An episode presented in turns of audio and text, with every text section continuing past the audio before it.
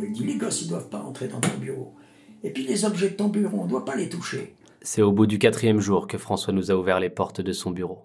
Là où, quand il pratiquait en tant qu'astrologue, il recevait les gens chez lui. On s'est installé, l'air de rien, et on a discuté. C'est l'amour la clé.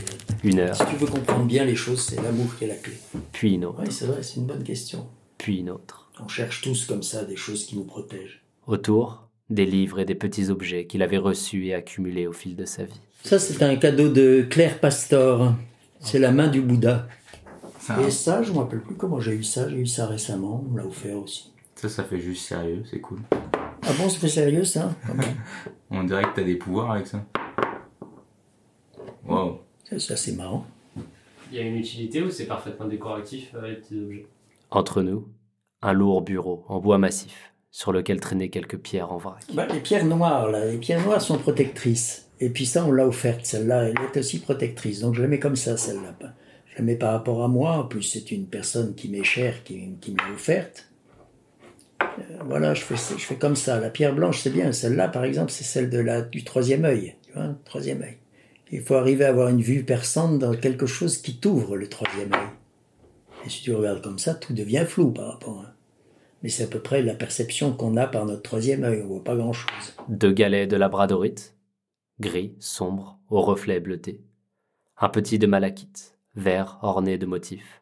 Un autre de quartz, rose, et puis ce galet blanc, opaque, de cristal de roche. Elle joue un rôle très important pour le chaman. La pierre a une conscience. Ça repousse quand même l'inconscient assez loin, ça. hein. merde, on est d'accord. La pierre a une conscience, donc tu peux, tu peux euh, dialoguer avec la pierre, à condition que tu te fasses pierre. En cherchant un peu, j'ai réalisé assez vite que l'histoire des hommes et des minéraux n'est pas récente. Dense, mystérieuse, éternelle. Des terres froides de l'antique Scandinavie aux climats tropicaux d'Amérique latine. Pas mal de peuples ont accordé aux pierres une place importante dans leur culture.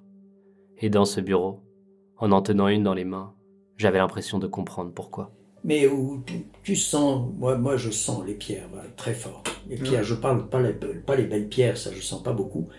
Ou je mais quand je- j'ai une pierre, je sens, il y, a, il y a quelque chose de fort qui se passe de- au niveau de la conscience, justement. Pour que pour moi, ça me gêne pas une seconde de dire que la pierre a la conscience, et je dirais même que s'incarne en elle pleinement le divin. Depuis un demi-siècle, la pratique est de plus en plus populaire en Occident, et elle a un nouveau nom, la lithothérapie. Principalement portée par les écrits du français rénal Georges Bochiro, qui à la suite de voyages, d'études autodidactes en minéralogie et en géologie, et d'expérimentations sur des proches, a voulu théoriser les propriétés des pierres et leurs effets sur les humains. En fouillant un peu sur quelques sites de lithothérapie, j'ai lu que la labradorite et la malachite auraient des effets particulièrement protecteurs. La voir. Moi, je me suis pas du tout protégé, je l'ai payé cher. Mes reins, vraisemblablement, hein, c'est travail que j'ai fait sans m'être protégé du tout, du tout. Les reins, c'est le même symbolisme que l'oreille. Donc, euh, entendre des gens te dire des choses euh, horribles de leur vie et autres, euh, au bout d'un moment, euh, Pourquoi tu as choisi de ne pas te protéger? Parce que je suis négligent, tu vois bien comment je suis. mais Côté négligent. Et tu vas dire, ah, mais il s'aime pas, il s'est négligé lui-même. Je m'aime comme ça, surtout. En un sens, ça avait l'air de faire écho avec l'astrologie et à cette idée que les astres vibrent et que nous réagissons à cette vibration. Mais en version petit caillou, quoi. Enfin, je crois. Mais comme souvent depuis le début de la rencontre, je nageais. Parce que ces discours me demandaient une autre conception du monde qui m'éloignait bien loin de Descartes et du reste. Et quand ça touche à la santé, c'est encore plus délicat. La médecine, elle aime pas beaucoup la lithothérapie. Et c'est un peu normal, parce que les pierres ont du mal à ressortir des résultats convaincants pendant des expériences contrôlées. Alors, euh, ça devient compliqué d'établir des certitudes à plus grande échelle qui permettraient de différencier les effets guérisseurs des pierres d'un simple effet placebo. Et en fait, moi, là-dedans, j'y connais pas grand-chose. Mais je sais que François, il a pas arrêté ses traitements parce qu'il utilisait des pierres. Même après les erreurs. Ah oui, voilà, c'est ça, que je regarde. Moi, c'est sur mon chemin, ça me regarde. Mais qu'est-ce que Le pauvre, le pauvre chirurgien, il doit être- j'ai senti qu'il était foutu. hein, que ça l'a- ça l'a anéanti. C'est un mec très humain. On s'est bien aimé. On a vraiment euh, eu un très bel échange. Bon, je peux pas lui en vouloir. Voilà, il a fait une connerie, il a fait une connerie. Bon, voilà. Je lui pardonne. Je lui pardonne. Là, j'aurais pas pardonné à, à un con sans amour. Mais là, tu peux pas. En l'entendant parler, j'avais la sensation que la force de ces minéraux avait pas l'air de venir de leur rareté ou du prix auquel ils sont vendus, mais du fait qu'on les lui avait offerts. Parce que je crois qu'au moment où on l'a rencontré, François, il en avait marre d'analyser.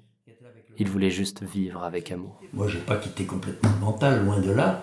Mais ce que j'ai quitté comme mental qui ne me touche plus, je vois pas comment y revenir.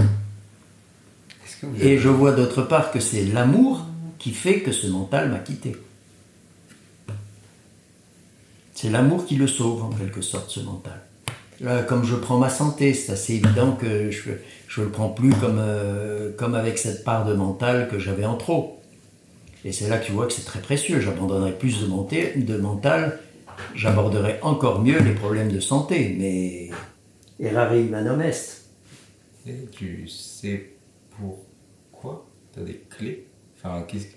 Ça? Tu vois, là, si tu commences à analyser, t'es cuit. Les trois heures de discussion touchaient à leur fin. Le cerveau un peu saturé d'informations, le cœur un peu lourd, car le départ était proche. Cette discussion-là fut la dernière de notre séjour. Après avoir fait un peu de chemin ensemble, nous arrivions au carrefour où les routes se séparent. Alors, nous, nous avons mis le cap à l'ouest, pour tenter de rattraper le soleil qui se couchait. François, lui, a continué sa route vers l'est, pour aller chercher celui qui se lèvera demain. Bon, alors, un bon conseil à donner aux jeunes. Quand tu pars d'ici, tu ranges les choses, donc tu mets le, remets le.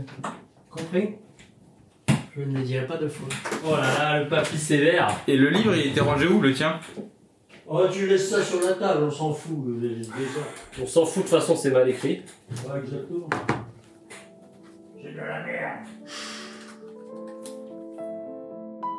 Écho, un podcast des dialogueurs.